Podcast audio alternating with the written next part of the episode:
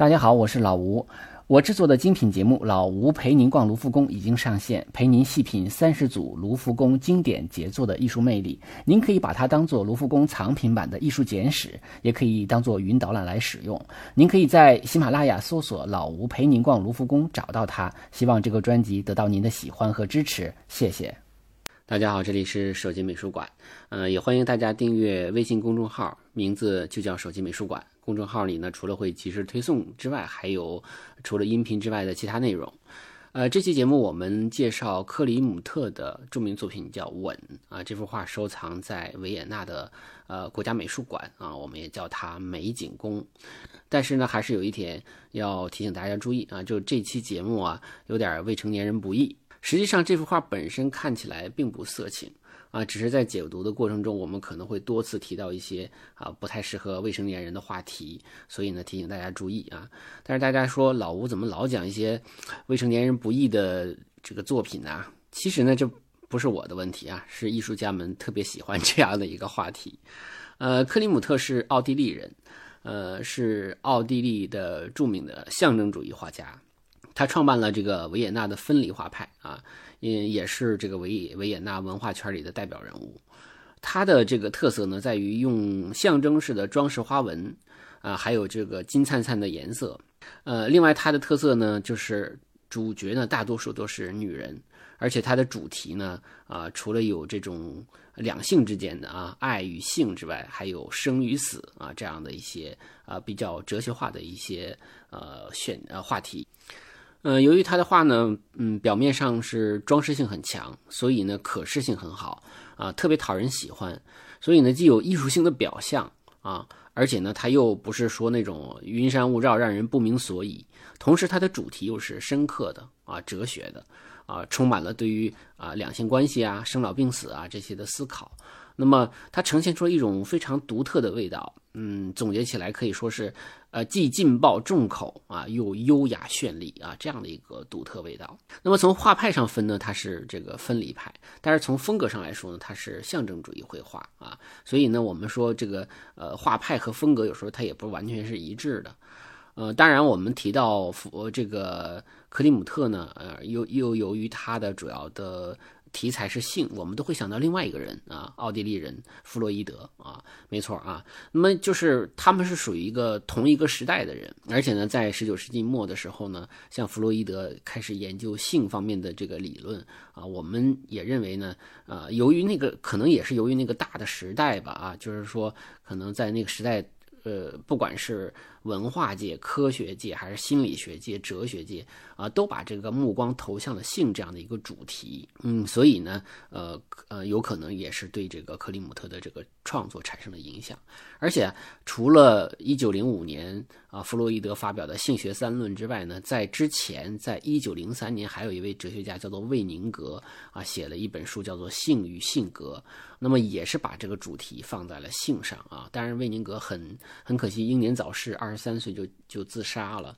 那么，嗯，我们说这个克里姆特他画这个性的题材是很早的，但是这幅最成功的画呢是完成于一九零七年到零八年啊，这个吻这幅画。克里姆特呢，他生于维也纳附近的一个小城啊，那么也就算维也纳人吧。呃，他的父亲是一个黄金雕刻匠啊，我想这可能也是后来他。在画面上使用装饰金箔呀、金粉呢，呃，他的这个来源之一吧，就是对于金色的了解啊，对于金色的装饰技法和天分啊，他他应该说是有这样的一个家族渊源的。呃，尽管父亲是从事黄金雕刻的，但是他们家庭却并不富有啊，是一个匠人嘛，还是比较贫困的。呃，但是克里姆特是呃这个获得了维也纳。呃，应用艺术学校的这么一个奖学金啊，而且是很有天分的啊，有点像咱们的嗯清华美院的前身中央工艺美院啊，它是这个应用艺术啊，是属于那种讲究实用的。他们在这个学校里呢，就是受训啊，而且呢，嗯，也开始学绘画。那么他主要的做工作呢，实际上是给那个呃一些著名的建筑去创作壁画。所以，我们看到克里姆特早期的作品中呢，会发现他实际上是学习的学院派啊，是一种保守主义的绘画，呃，当然那个时期的人特点就是大家都学学院派，但是都不喜欢学院派，都想啊背叛这个学院派，就觉得这个东西太索然无味了，太八股了。那么，但是他早期的作品，我们看到了他有非常深厚的学院派的这样的一个很扎实的功底啊。那我我想，可能这也是为他后来的转型提供了一个基础吧。那他还曾经跟老师啊一起为维也纳艺术史博物馆创作壁画。然后还为这个维也纳呃宫廷剧院创作壁画，嗯，还由此得到了一枚黄金勋章啊，是为这个维也纳大学嗯来创作壁画啊，嗯，那么后来呢，他实际上包括后来还在比利时创作这个壁画，他的这个因为他是学这个应用艺术的嘛，他的兄弟跟他一起也是这个学画画的，而且也是一起创作壁画的。但是后来，他的兄弟和他的父亲呢，就是先后去世，呃，那么导致了他的家庭的负担就落在他身上，所以他跟他的母亲一直生活在一起，啊，还有他的妹妹。那么在他的生活中呢，有一个很重要的女人叫做艾米丽·弗洛格。这个弗洛格呢，嗯，是他的一个终身伴侣啊，两个人没有结婚啊，是一个所谓的长期的情人关系。呃，实际上两个人感情应该是很好的。啊，但是呢，嗯，他们因为没有，呃呃，不是因为没有结婚呢，是是这个克里姆特本身就是很在性方面是很放得开的，是很放纵的，啊，所以他尽管有弗洛格这样的一个伴侣，但是他还有很多很多的这个情人关系，也可能有一些都是模特吧，然后啊，以至于他死后哈，曾经。有十四个女人来打这个继承官司啊，而且最终有四个女人 赢得了这个官司，而且经过这个官司，最后确认的私生子有三个，可能实际情况会有更多。呃，如果当时有这个啊这个基因的这种鉴定的话，亲子鉴定的话，估计可能会有 很多都能鉴定出来。啊，也有专家说，呃，好像克里姆特很难与。女性建立正常的这种家庭关系啊，或者爱情关系啊，啊，因为她生活中始终没有离开母亲啊，所以她有一种类似于呃彼得潘的那种心理啊，就是一个长不大的一个老男孩这样的一个感觉啊。这是他在和女人关系方面。呃，在呃一八九七年，他开始和其他的一些画家创办了，还有艺术家创办了这个维也纳分离派。他当时是应该是。首任的这种主席吧，算是。那么到一九零五年啊，他就离开了分离派。其实也也有一些分艺术上的分歧。那么他与，但是后来他等于他还有很多的追随者嘛，就成立了一个所谓的克里姆特派。但是这个派并没有被人记住啊，大家记住的可能还是分离派。所以我们谈到克里姆特。时候我们都说，哎，他是分离派画家，但实际上他有很多作品并不是在分离派时期完成的啊。但是这个没有关系，分离派其实主要是要跟学院派来分离啊，所以叫分离派。呃，但是分离派本身并没有共同的一个艺术主张，所以在分离派里头，可能干什么的都有啊，有也有是做家具、做装饰的，那也有这个建筑师啊，像建筑师瓦格纳就是啊，这个瓦格纳和音乐家瓦格纳不是一个人啊。那么这里头还有就是他们的绘画，呃，有这种自然主义风格的。啊，现实主义风格的、象征主义、表现主义都有啊，所以，呃，虽然叫一个派，但是大家其实很难把他们呃归为就是风格上归为一类。但是好在就是政府还是比较支持他们的啊，给他们拨了一些土地来建这个展览厅啊，所以他们才有呃后来的这样的一个成就。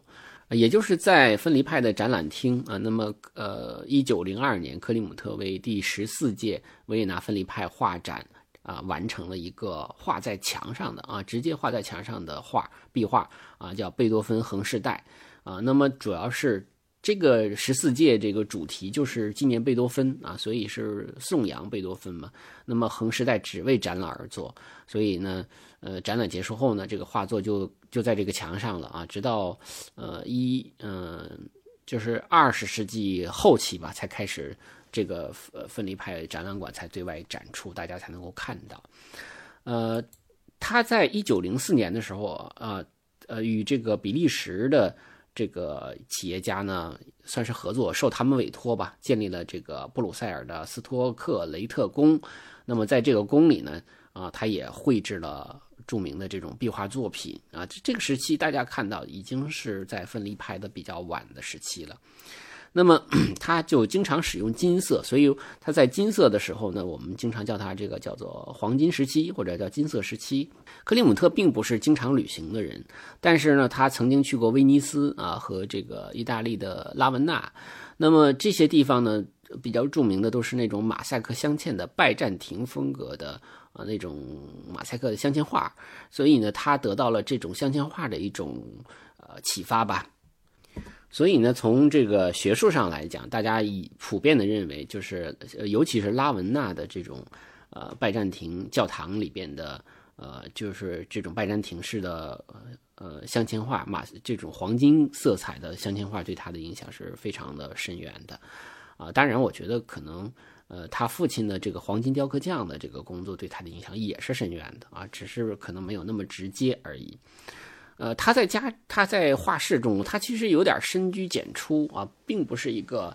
呃，尽管他是很火当时啊，但是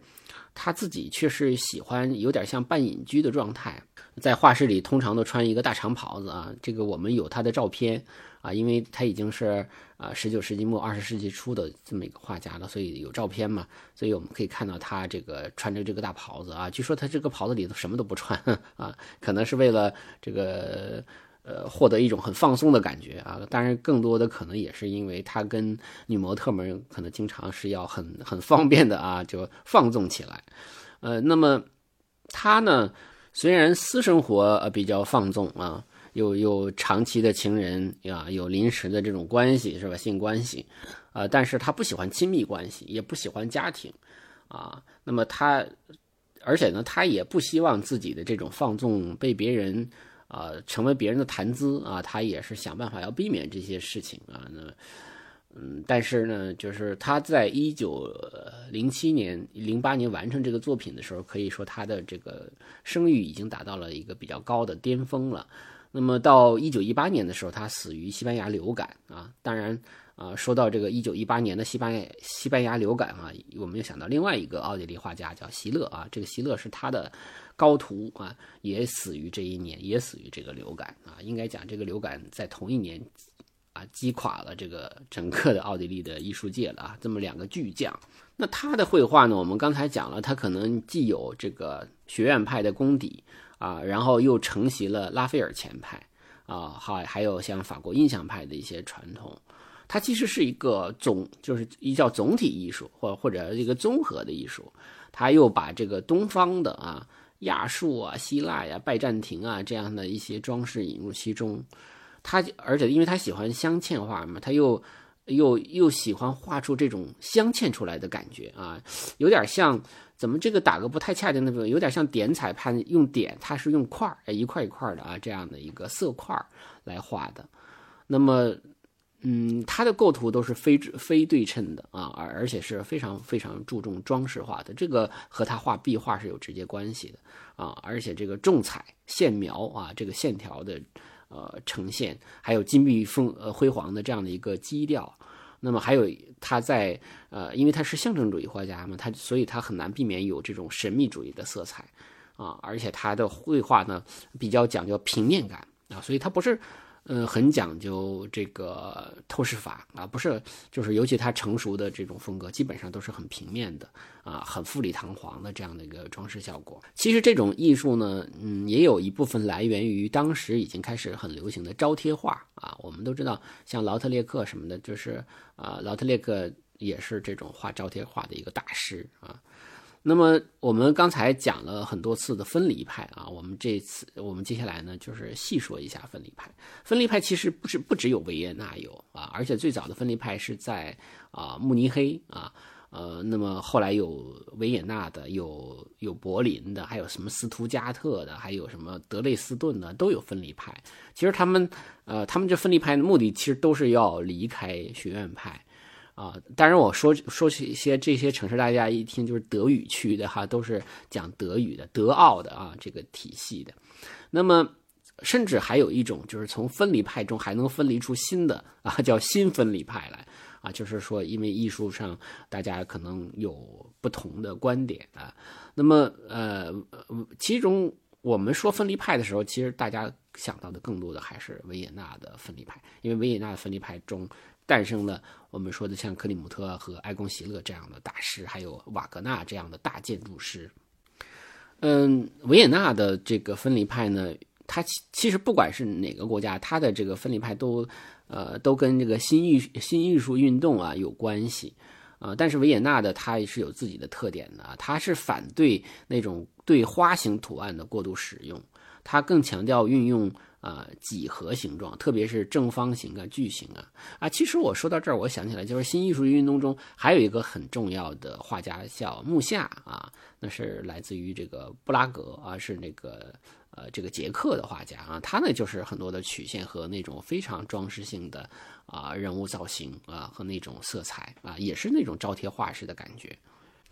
呃，我们还有再简单的啰嗦一下象征主义啊，象征主义其实最早发源于。啊，法国啊，和这个其他的几个西方艺术、西方国家吧，这样的一种艺术思潮，它往往采取一种象征和寓意的手法。因为有的时候他们觉得有有有些话想说，但我又不想直说啊，就用一种象征的手法，在这个幻想中呢，虚构另外的一个世界啊，然后产生了这样的呃象征性的艺术。那么，它象征派象征艺术呢，它很强调主观。啊，然后呢，以心灵的想象去创造带有暗示啊和象征性的这种神奇画面，呃，他们不是再现事实啊，这肯定是反现实主义的啊，在形式上呢，就是很华丽堆砌和装饰效果。那么最著名的象征主义画家就是古斯塔夫·莫罗啊，这是法国的啊，法国的象征主义。那么还有法国，还有夏凡纳，还有雷东啊等等啊。其实呃，当时的很多的艺术风潮都是反学院派的啊，我们包括说的印象派。所以应该说学院派之外的所有风格基本上都在都在反对他，但是他们又不不一样啊，用不同的角度，用不同的手法来反映反这个学院派。呃，我们回到这个画上啊，这幅画呢是呃布面油画加金箔啊，一米八乘一米八正方形的啊，这个收藏于美景宫。那么在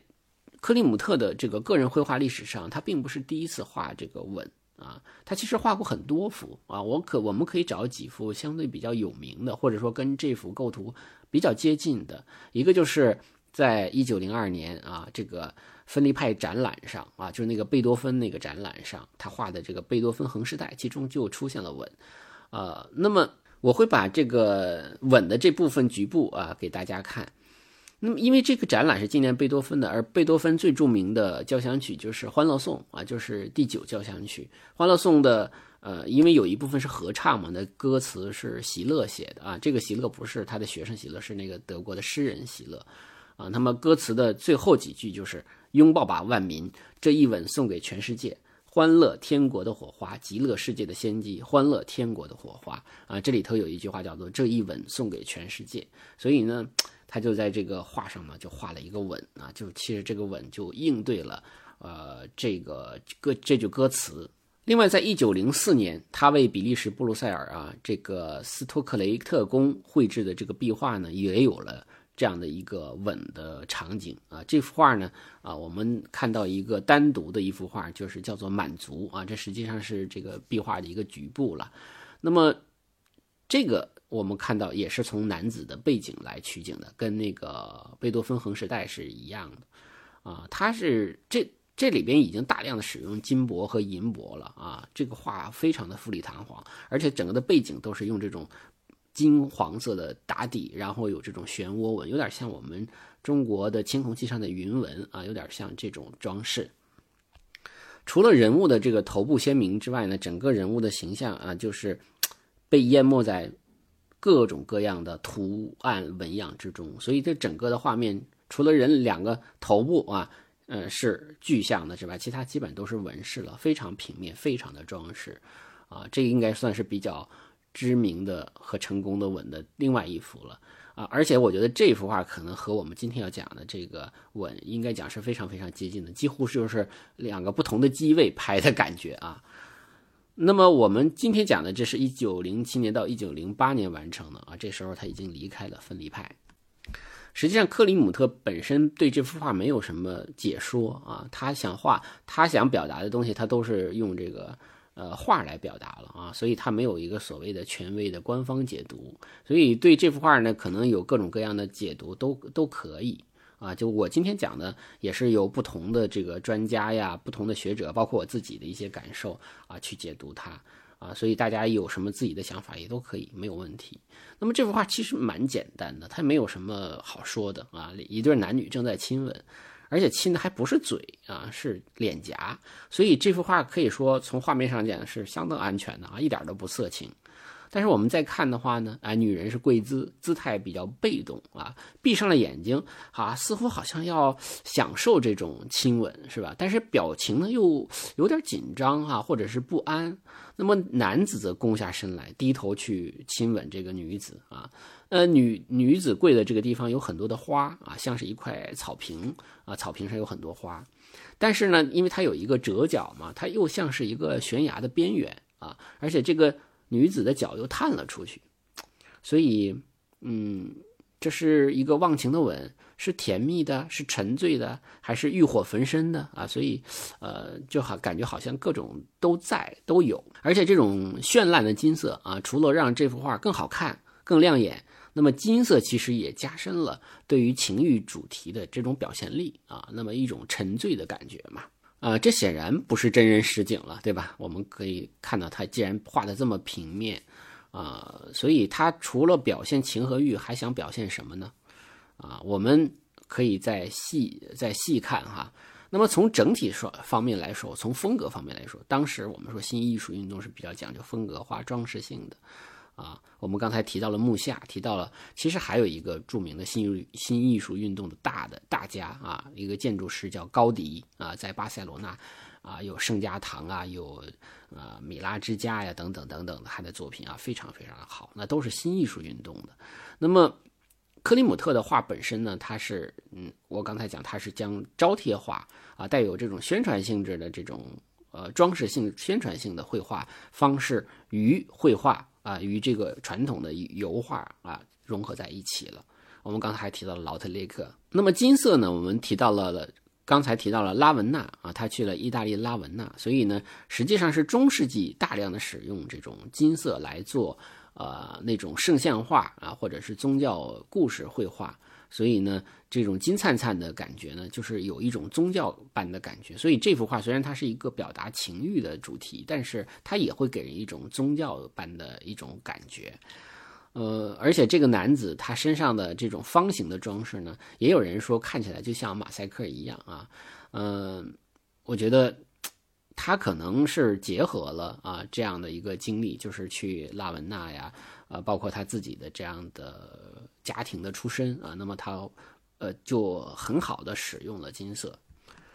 呃，我们再看一些细节哈，这个女子是跪姿，男子是站着。嗯，有人说，如果按照常理来判断，比如解剖学啊，比如透视法，那么这女人站起来的话，会比这男的还要高很多啊。但是其实我觉得这个判断没什么意义。一方面，这本身就不是一个写实的话，判断比例其实。本来就不是一个必要的事儿，还有一方面呢，就是说这个男子的身体被装饰性的这样的一个衣服给遮挡了，你根本看不到他的身姿。也许他是半蹲着呢，也许他弯着腰呢，对不对？也许，嗯，他蹲在一块石头上呢，都都，总之各种可能性都有啊。所以呢，我觉得非要判断身高的话，其实，呃。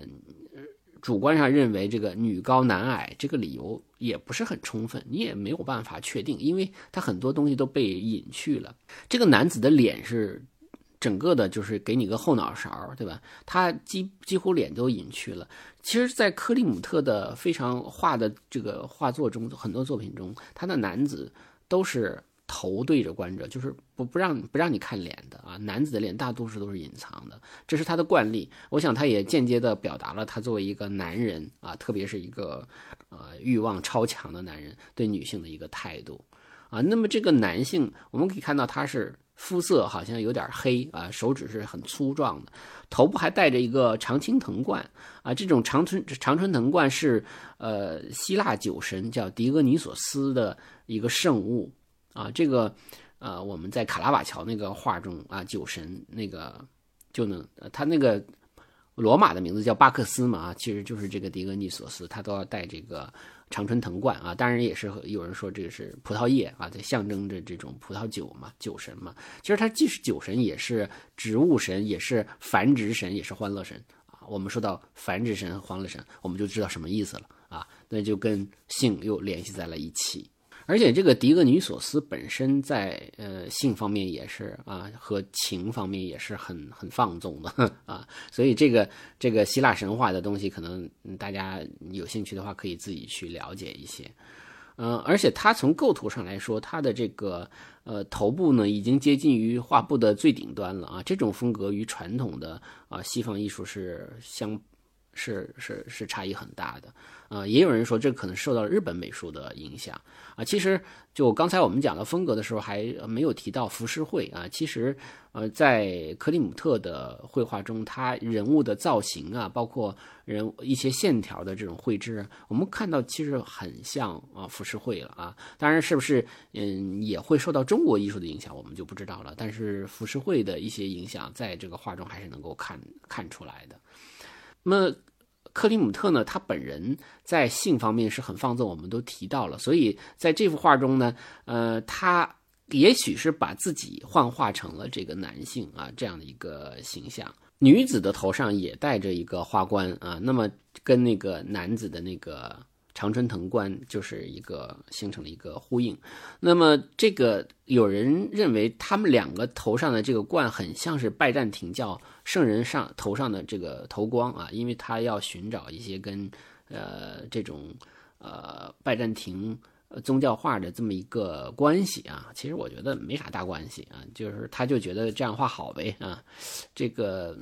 他的表这个女女子的表情可能是比较复杂的，但是他的这个。姿态确实很难受的，因为他头部仰到了几乎与身体成为九十度角，这显然是夸张的啊！如果你往后头往后仰的话，你是仰不到这个程度的，这个是不真实的。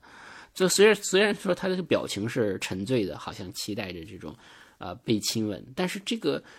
姿态却给人一种不适啊，甚至是痛苦的感觉啊！所以呢，这里头除了有那种对于吻的。呃，你各种各样的解读，但是同时这种痛苦感、这种不适感也会让我们观者感受到，而且这个夸张的角度其实是有点像。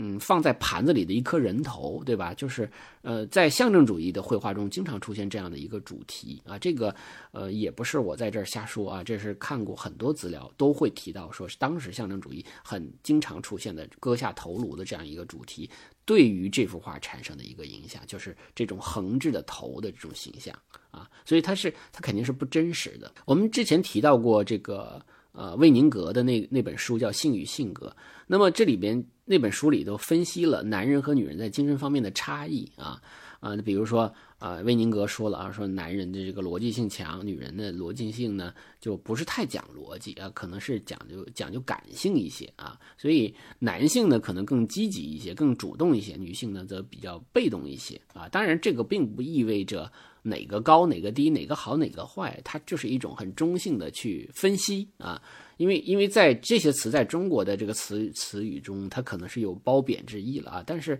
如果你用中性的词汇去、中性的那种思思想去看的话，就是这个东西没有什么对错好坏啊。就经常，我我举个例子，经常有人说说这个积极的人发明了飞机啊，但是消极的人发明了降落伞。啊，你能说降落伞不重要吗？对不对？所以呢，呃，我我觉得这里头就是克里姆特可能也是受到了性与性格这样的一种影响啊，这样的一个哲学思想的一个影响，所以他在画中呢非常完整的呈现了这种男人比较主动，女人比较被动的这样的一个姿态，包括亲脸颊不亲嘴，这也是一种被动的呈现啊，因为嘴对嘴的亲吻是很难体现主动被动关系的，对吧？它实际上。它是一种互动，那么亲脸颊就不一样，亲脸颊很明显的是有一个是主动，有一个是被动的啊，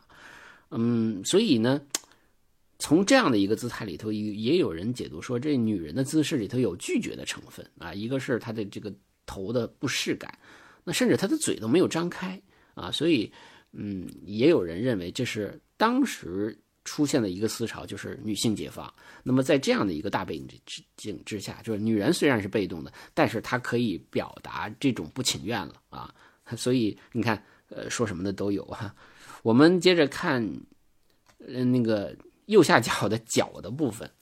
在最早的构图中啊，因为当时最早的这个图预展的时候，曾经有过一个历史资料，有过一个最早的构图，那个脚没有伸出来啊，没有伸出像像一个悬崖伸出来一样。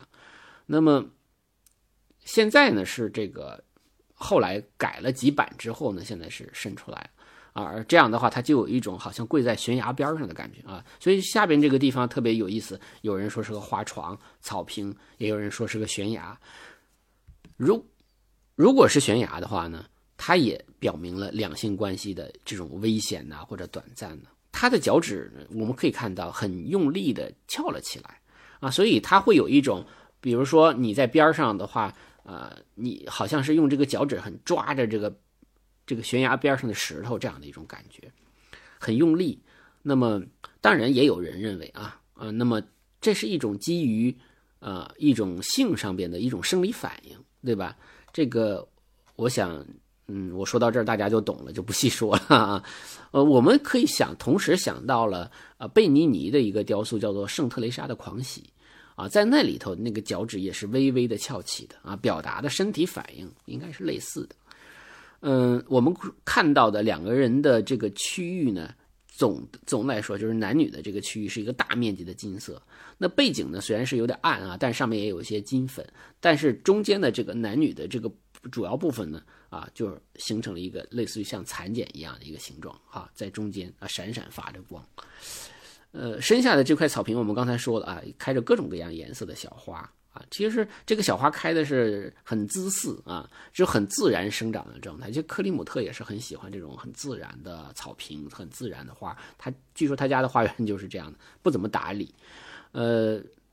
那么我们看到他把这个草坪呢，它处理的是非常的平面化啊，这个草坪画的像一块花布啊，它虚化了这个环境，而且呢，呃，也让它成为了甚至成为了背景的一部分啊，它增进一步增加了这种不真实感。我们都说，如果透视法的话，这显然不对呀，对吧？它应该倾斜才对，呃，而而不是像现在这样的一块平面一样。那么它。呃，用这样的一块草坪呢，那承托起了画中的主角啊，而且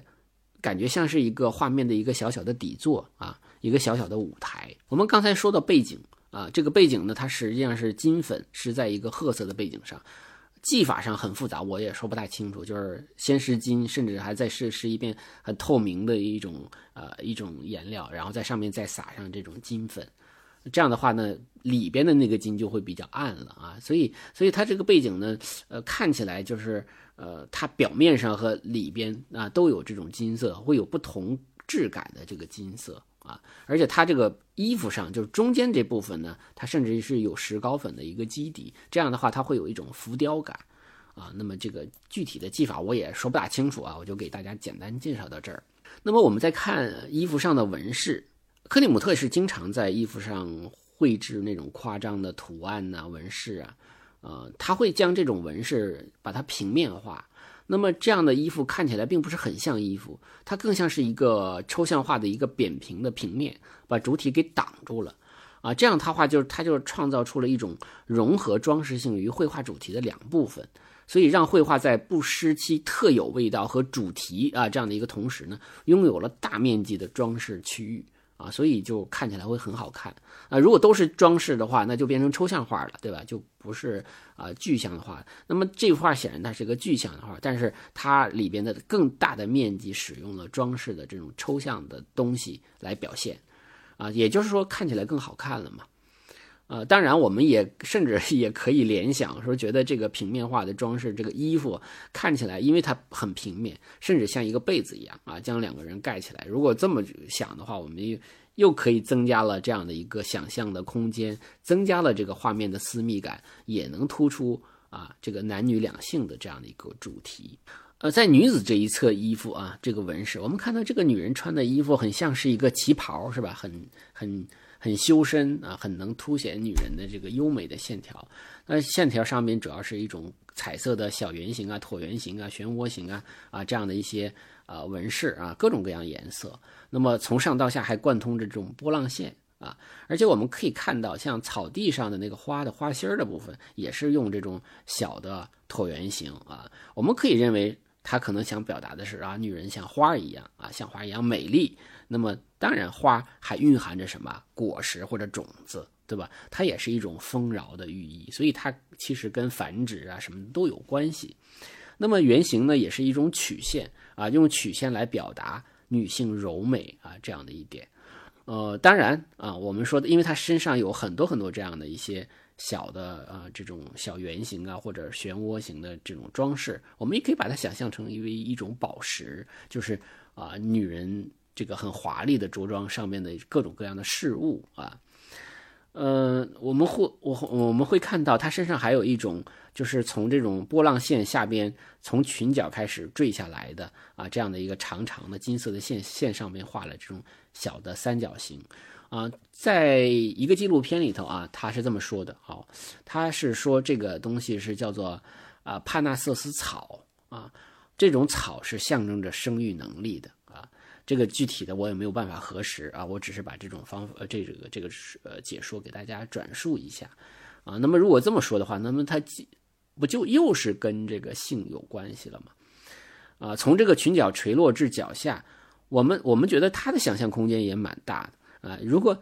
把它想象成一个物的话啊，我们可以认为它是衣服的装饰，像是那个裙角的流苏啊，对吧？也可以，也可以认为它是女人长发垂下来的。你看那个波浪线，我们就认为像长发，那么垂到了脚底下啊，延伸出来这样的一个东西。而且在象征性啊象征主义的绘画里呢，很多那所谓的致命美女是吧？那么都是这种长发，长发本身就很具有诱惑力，经常用长发来诱惑敌人啊，杀掉他这样的。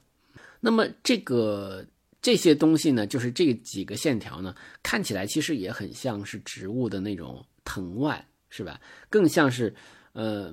但是呢，因为它的这个叶子都画的是纯三角形，所以它也是，呃，你可以有个人个人的想象，但是它更像是纯粹的平面装饰啊，既抽象又具象啊，很有意思。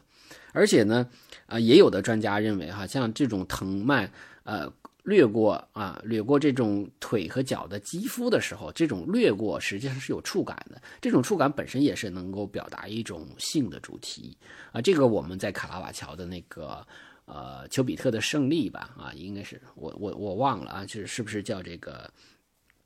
这幅画就是呃柏林画廊里那幅画也提到过这个啊，他是用那个翅膀的那个呃那个羽毛啊掠过。大腿的部分，它是也是表达一种啊性，类似于性的这种暗示，这种抚摸的这种感觉吧，就是这种触感。而且在女女子的这一侧啊，右侧的身形的曲线之外，其实向右侧延展还有一大块金黄色的区域，啊，这块金黄色的区域其实解读的不大一样。那么因为这上面也是有这种圈圈状的这种纹饰。呃，但是它总的来说比女人的这个裙子上的花纹要简洁一些，它没有那么多的色彩，啊，而且这个地方的那种平面的感觉更强了啊。从这个区域的边界，我我们可以看出，它其实一直向后延展，延伸到这个男子的身后啊，脖子的后边。那么这是个什么呢？啊，那么有的资料是说这是一个椅子啊，这是一个类似于沙发的椅子，一个椅子的靠背，所以它是一个呃与主体融为一体的一个背景。所以因为有了这样的一个背景，它让整个的主体区域像一个蚕茧一样啊。因那么因为它过于平面化，它很难被识别。啊，所以呢，也有人说他会不会是男子男子的这个袍子的另外一侧？因为这个男子要是把这个袍子一展开的话，不就把这个女子给裹在了中间吗？啊，这种可能性不是没有啊，但是这里边又有一点不太合理的地方，因为我们看到男子这一侧他的袍子上面的衣服。更多的纹饰是什么？是长条状的啊，是黑白灰的啊，是不是用彩色的，而是用黑白灰的长条的色块来表达男性气质，来表达这种阳刚气质啊。那么，如果他这个袍子在左侧是这种呃长条状的啊，有棱角的，那么他到了呃女子这一侧，如果它包裹的话，它怎么又变成了？呃，圆形的呢，啊，所以这个是不大好解释的，所以我们认姑且认为它就是一个椅子的靠背啊，是用来呃来包裹整个这个画面，或者在构图上形成一种平衡的作用的啊。那么还有，当然我们说在这个整幅画中呢，呃，关于男子和女子的关系，其实还有一种非常更加赤裸裸的解读。那么女子衣服上的这种小圆圈啊，这种椭圆形的圆圈啊，被认为是女人性器官的一种几何化的简化的呈现。那么男子身上啊衣服上的这个长条状的东西啊，被认为是男子性器官上的一个几何化的简简化的这种呈现。那以此来进一步的凸显两性的差异和两性的对比，来扣合画的这个主题，甚至还有更大胆的分析啊，认为这个整个的啊男女主体部分，就是整个这个男女还再加上什么背景的这个这个，我们姑且说是椅子背吧啊，那么再加上下边的草坪部分，看起来就很像是男人的性器官啊，而且有人很很果断的认为说这就是克里姆特特刻意为之的。但是我们说，了解了克里姆特之后，说也不是没有这个可能啊，这种可能性也有的，因为他本人就是一个在性方面是很有呃很纵欲的这么一个人。而且如果按照这个线索的话，我们会发现啊，这个在这个男子的衣服上也有少量的这种小圆圈而女子的衣服上也有少量的这种方形啊，尤其是两个人交界的地方啊，那么这种就会出现一种。就是混合的啊，这种图形混合的部分，这个这个区域，那么这就是一一种什么感觉呢？叫你中有我，我中有你啊，它就意味着两性的交合啊，所以那个我们说这种解读应该讲是很有道理的啊，可能性挺大的。呃，那么在这个大家就分析哈，就是模特是谁？这个男模特不得而知啊，因为反正也没有正脸嘛啊，但是很多人说这个可能就是。呃，这个克里姆特的自画像啊，其实我觉得自不自画像也没有关系啊，因为没有脸嘛，对吧？他但是他心里想的应该是他自己。女子模特呢，因为她常用的有这么几个，一个是她的呃常年的伴侣啊，呃弗洛弗洛格，还有一个是这个阿黛尔布洛赫鲍尔啊，这也是他的一个，他为她画了一个肖像，这是一个啊非常有钱的女子啊。那么这个人跟啊。呃，克里姆特也有有一段情缘吧？啊，也许他画过的女人可能跟他都有类似的这种关系。嗯，还有一个是他画的达纳厄的啊，那个模特红发的女郎叫做西戴洛特。呃，很多人，嗯，包括这西戴洛特的一个什么外甥女儿都说，哎，说我我姨说了，这个吻的模特就是他啊，都说和家自己家的人都说这个自这个吻的模特是他啊。其实。究竟是谁？这是个学术问题啊，也是个八卦问题。那么作为欣赏艺术来说，其实无所谓啊，其实真的是无所谓啊。甚至我都觉得，呃，这种研究、学术研究其实也没有什么大必要啊，因为他可能把自己呃认识的很多女性的特征呢，他会融合在这个画中，因为他并不毕竟不是一个写实的绘画嘛，他只需要表达啊，所以他这个女人的。嗯，特质可能是融合了他认识的很多的女性模特的特点啊，他可能把自己越过的女人重新啊这个搭配组合了啊，成了这位画啊。那这幅画其实在一九零八年展出的时候啊，那么遭到了一个批评啊，被认为是公开的宣扬色情。但是所幸的是呢，在呃展览没有结束的时候，这幅画就被奥地利政府收呃收购了啊，所以呢，嗯。我们今天就看到了这幅啊，这个旷世杰作吧。呃，这个画的解读呢，啊，我七七八八也讲了这么多，可能有有专家的，有各种各样的这个不同声音的啊，也包括我自己的一些感受。那么在吻这个题材上啊，实际上有很多著名的作品啊。那么比较著名的是这个海耶兹的吻啊，呃，这幅画收藏在米兰啊，还有像嗯。罗丹的雕塑啊，吻啊，这些呢，呃，还有像他的徒弟埃贡席勒，埃贡席勒的画的叫做《主教与修女》，那这个倒不是吻，这幅画呢，主要是跟呃克里姆特这幅画呢非常非常的像啊，应该讲就是学他的构图啊，大家可以对比一下看看埃贡席勒的表现。那么还有一个特别有意思的这个呃一个一个摄影作品，一个新闻摄影作品，就是时代广场的胜利日啊，一个。呃，获胜归来的美国海军啊，抱着街头的一个女性啊亲吻啊，这个摄影大家一看就知道说跟这幅画有很多相像的地方。这些我都会放在呃这个图文里啊，还包括微信公众号里，呃，大家可以对照着看。那么最后呢，我也把我获知的一个展讯跟大家说啊，就在今年啊，二零一九年的四月二十三日啊到七月十号，在东京的东京都美术馆将举办克里姆特的特展。那么这里头呢，嗯。很很有名的这个啊，尤迪与赫罗夫尼啊，这是谁画的？这是克里姆特画的啊。这个尤迪，那么会来到这个东京，还有在罗马收藏的女人的三个时期啊，也是呃会来到东京啊，他会展出。